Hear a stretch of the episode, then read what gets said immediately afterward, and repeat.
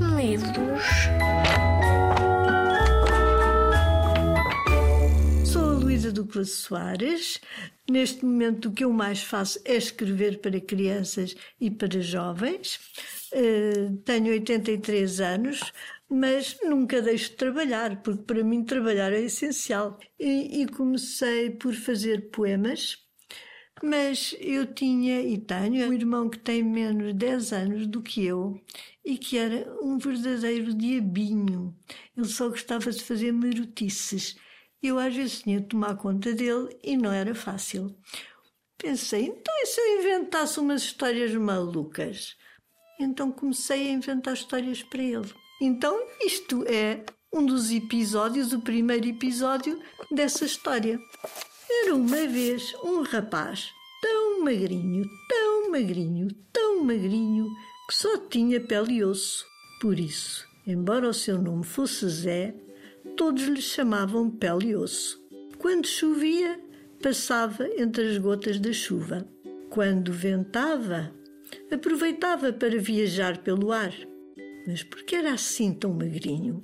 Por ser tão pobre, tão pobre, não tinha dinheiro para ir ao supermercado e comia a relva dos jardins, as folhas das árvores, as pétalas das flores. Ninguém lhe dava emprego. Quem é que havia de aceitar um sujeito com aquela triste figura? Ao balcão de uma loja, afugentaria os clientes. Na fábrica de automóveis, não devia ter força para pegar numa roda. E num barco de pesca, era bem capaz de cair ao mar se as ondas o fizessem balançar. Que hei de fazer à minha vida? dizia ele para com os seus botões. Se tivesse alguma coisa para vender, poderia, com o dinheiro da venda, sentar-me num restaurante e comer algum petisco. Pôs-se a matutar, a matutar, a matutar. Só tinha mesmo pele e osso. Sentou-se num banco de pedra e abriu um jornal que lá ficara abandonado. Que pena os jornais não serem comestíveis, mas aquelas letras impressas deviam mesmo dar volta ao estômago. Passou página após página, até que os seus olhos se regalaram diante de um grande anúncio. Faculdade de Medicina compra esqueleto em bom estado para estudo, paga-se bem. E se eu vendesse o meu esqueleto? matutou ele não lhe serviria para não lhe servia para nada, ainda tinha de o carregar. Resolveu logo dirigir-se para o hospital onde ficava a Faculdade de Medicina. Como soprava um ventinho nessa direção, chegou lá no instante e pediu para falar com o responsável. Recebeu um velho médico de bata branca que ficou de olhos esbugalhados quando o viu. Você enganou-se na porta. Deve ir à consulta de nutrição para engordar só tem pele e osso. É por isso mesmo que aqui venho. O meu osso é da melhor qualidade, como poderá observar se fizer uma radiografia. E eu quero vender meu esqueleto. O médico levou as mãos à cabeça. Vá, mas é para a consulta de psiquiatria. Você está maluco. Mas o nosso pele e osso fez ver ao médico as vantagens daquele negócio. Era novo. Não lhes faltava um único dente nunca sofreram uma fratura. Os esqueletos que havia por aí pertenciam a pessoas que tinham morrido por doenças ou ficado todas partidas em desastres. Nenhuma escola médica se podia gabar de possuir um esqueleto tão bom de uma pessoa em perfeita saúde e viva. Quanto é que lhe pagavam?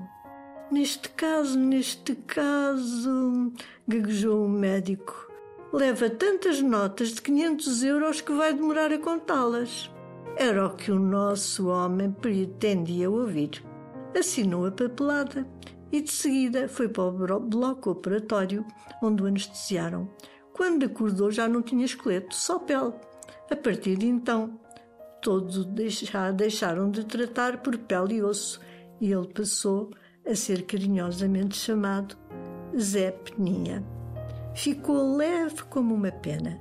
Podia enrolar-se, dobrar-se como um papel, esticar-se à vontade, transformar-se num novelo. Ao descer a rua do hospital, tomou a forma de uma bola e rebolou pelo passeio. O pior foi que um grupo de miúdos que ia para um jogo de futebol começou a dar-lhe pontapés. Só parou quando embateu nas pernas de um velhote que se estatelou no passeio gritando: É proibido jogar a bola na via pública! Vou chamar a polícia! Os miúdos desapareceram. Quem ia a passar virava-se espantado. E ainda mais espantado ficou o empregado do café quando viu aquela bola transformar-se num rapaz espalmado que chegou, chegou ao balcão e pediu: Traga-me uma sanduíche de fiambre, dois cachorros, três bolas de Berlim, quatro croquetes, cinco rissóis, seis empadas, sete pastéis de nata, oito fatias de pizza, nove pães com chouriço e dez queijadas. O empregado até deixou cair a bandeja. Já sentada à mesa, o Zé esfregava as mãos de contentamento e ia tirar a barriga de misérias. Mas esquecera-se de um pequeno pormenor. Os dentes faziam parte do esqueleto e tinha-os vendido. Cravou as gengivas no pão, não conseguia morder. Deu um grito, arrepelou os cabelos e teve de se contentar com vinte garrafas de leite com chocolate. Quando saiu, Achou melhor descansar de tantas emoções debaixo da arcada onde costumava dormir. Mas um varredor confundiu com um trapo e varreu. Ai, que comichão que fazia uma vassoura! Foi então até um jardim e esticou-se na relva. Como vinha vestido de verde, ninguém dava por ele. Nem um cão, que sem cerimónia alçou a perna lhe deu um duche de xixi lavou-se no Lago dos Patos e pôs-se a secar ao sol num banco, com o seu saco de notas de 500 euros. Como estava cansado, em breve adormeceu. Estava ele a sonhar quando apareceu um ladrão. A bolsa ou a vida? gritou meliante. Estremunhado, o Zé Peninha respondeu: Leva a bolsa, mas deixa as notas. E ao maroto atirar-se sobre ele, quando se levantou um vendaval que o atirou pelos ares. Parecia mesmo um papagaio, daqueles que os meninos fazem voar, presos por um cordel. Da sua bolsa aberta caíam as notas que se espalhavam pelas ruas, pelas praças, que punham toda a cidade a sorrir. Estou pobre outra vez, mas sem dinheiro ninguém me assalta, pensou Zé Peninha e sorriu também. Estava solto. Voava, voava como se fosse um pássaro, sem destino, livre, feliz. Onde é que ele foi parar? Que mais lhe terá acontecido? Este livro, escrito por Luísa Douglas Soares e dedicado ao seu irmão Zé, para quem o foi escrevendo à medida que ele ia crescendo, e ilustrado por um grande ilustrador que é o João Vaz de Carvalho. E publicado por quem? Ora, por quem havia de ser? Pelos livros Horizonte.